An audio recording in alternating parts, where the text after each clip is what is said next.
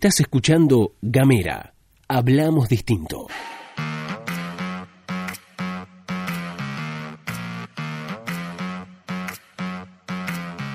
Hola, ¿qué tal? ¿Cómo te va? Bienvenido, bienvenida, bienvenida una vez más a la pastilla de Gamera, este microinformativo que distribuimos de lunes a viernes. Mi nombre es Luz Escarpati y como es habitual, en esta oportunidad me acompaña el Coco Basile. Hola, hola, ¿cómo va todo? Acá estamos para saludarte, para presentarte las noticias en tan solo unos minutos nada más. Esto es la pastilla de Gamera.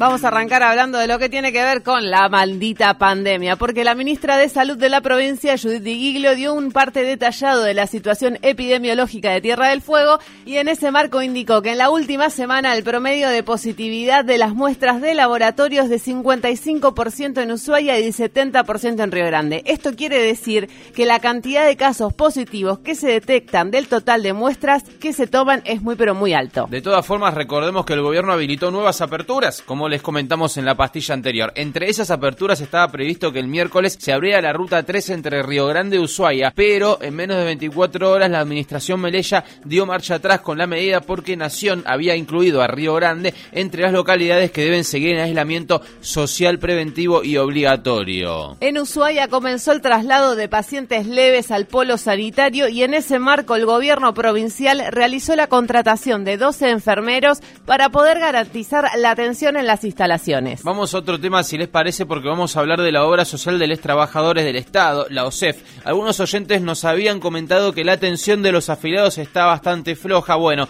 la directora por los activos de la OSEF, Soledad de Fabio, expuso el malestar como representante de los trabajadores en el directorio y explicó la situación en declaraciones a nuestra amiga y colega Sofía Oviedo en FM Masters. En la actualidad, el inconveniente más grande es que hay un solo farmacéutico y dos auxiliares. Uno de ellos se dedica a atender las demandas por WhatsApp. Eh, el sistema de turnos es cierto que está colapsado, se está dando de una semana para la otra. Eh, muchas veces eh, los afiliados tienen la, la, la, urgencia o la demanda por ahí o el requerimiento de necesitar los medicamentos para hoy, para la hora. Sí. Y eso no se concreta, se, se hacen filas porque a pesar de los turnos, como no hay eh, las largas colas también obedecen a que van muchos afiliados sin turnos. Y eso nosotros, la, las vocales al menos lo entendemos desde la necesidad de que estamos hablando de una cuestión de salud. De Fabio aseguró que reclamaron a la presidenta que se realicen reuniones vía Zoom, pero hasta el momento eso no pasó. Además, planteó que hay varias opciones para mejorar el servicio, pero, y esto es un textual, pareciera que se busca que no funcione para caer en el sector privado o abrir camino a un posible gerenciamiento. Abrimos otro tema, porque en la pastilla habíamos hablado nuevamente de la situación de ambas de una nueva toma, el hilo de Melella y el posible remate sobre uno de los galpones de la firma. De las 57 personas que dependen de la empresa Ambasador, 25 aceptaron ir a trabajar a Ariusan con un salario menor. Sandra Huanca es una de esas trabajadoras y en su cuenta de Facebook escribió, reclamo la deuda que tiene la empresa con nosotros los trabajadores, pero tomé la decisión de aceptar la propuesta de Newsan para trabajar sin renunciar a ningún derecho. Somos 25 compañeros que estamos trabajando en la misma situación. No comparto la toma de la fábrica y tampoco las mentiras. Además, reclamó al gobierno y a los legisladores que actúen con responsabilidad y no fomenten el conflicto. Vamos a las nacionales, si les parece, porque por un lado hay dos noticias que me parece que la oposición tomó la batuta, agarró la agenda y dijo es por acá, porque por un lado se realizaron marchas anti muchas cosas, anti muchas cosas en distintos puntos del país. La protesta opositora tuvo lugar en Cava, Mar del Plata, Rosario, La Plata, Córdoba, Corrientes, Salta, Santa Fe, San Luis y Bariloche y entre varios puntos de concentración, Clarín publicó la dirección del departamento de Cristina Fernández de Kirchner para que la gente vaya a marchar ahí y e, efectivamente lo hicieron. Por otro lado, habló en un medio argentino por primera vez desde que dejó la presidencia Mauricio Macri. La entrevista fue con Joaquín Morales Saula en el canal TN y verdaderamente era importante. ¿Por qué? Porque Macri es el expresidente y la figura más importante de Juntos por el Cambio. Ese espacio está en plena discusión interna si definirse como un espacio de centro derecha o Trump bolsonarizarse, es decir, endurecer su discurso.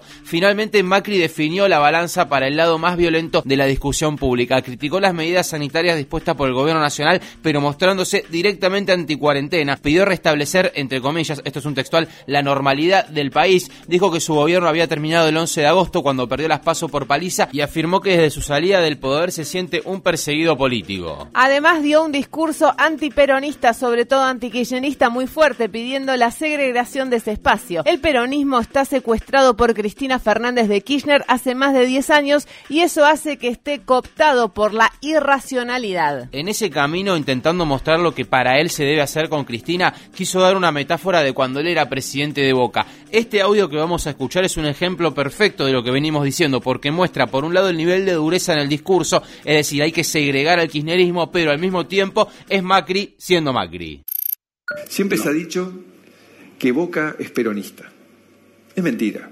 De Boca son de todos los partidos políticos y de todos los credos religiosos. Con mucho orgullo lo digo. Pero es verdad que Boca es pasional, popular, vehemente, como puede ser el peronismo.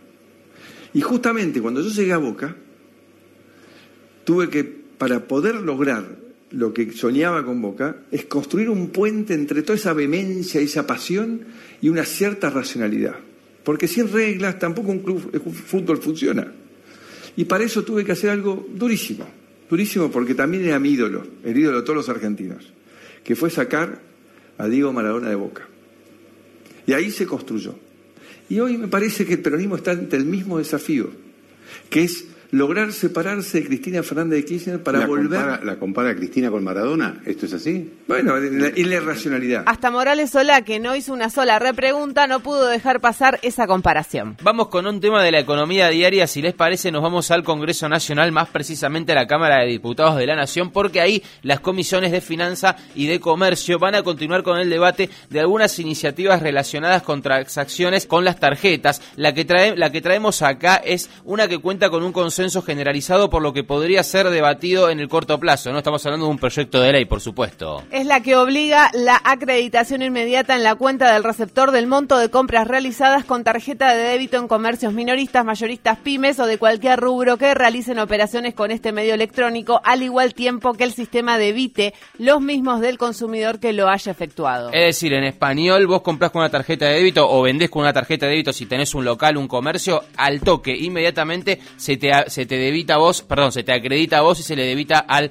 que compró. Es decir, esto está trabajando el Congreso Nacional como un proyecto de ley. Si les parece, vamos con la última, porque el gobierno emitió un decreto que habilita la reapertura de los vuelos de cabotaje, pero ojo, no nos dejemos llevar por la emoción. Esto es a partir de la semana que viene y podrían despegar los primeros aviones con destino a unas 18 provincias en todo el país. De todas formas, y de acuerdo con lo que dice el decreto, los vuelos no van a ser para turismo y solamente estarán habilitados aquellos considerados esenciales y quienes tengan que efectuar algún tipo de tratamiento médico, aunque también faculta a la jefatura de gabinete a aplicar excepciones.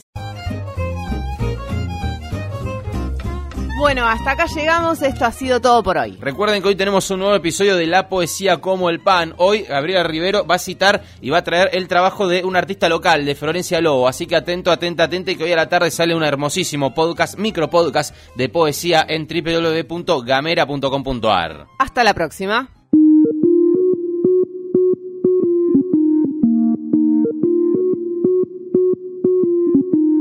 Seguí nuestros contenidos en gamera.com.ar.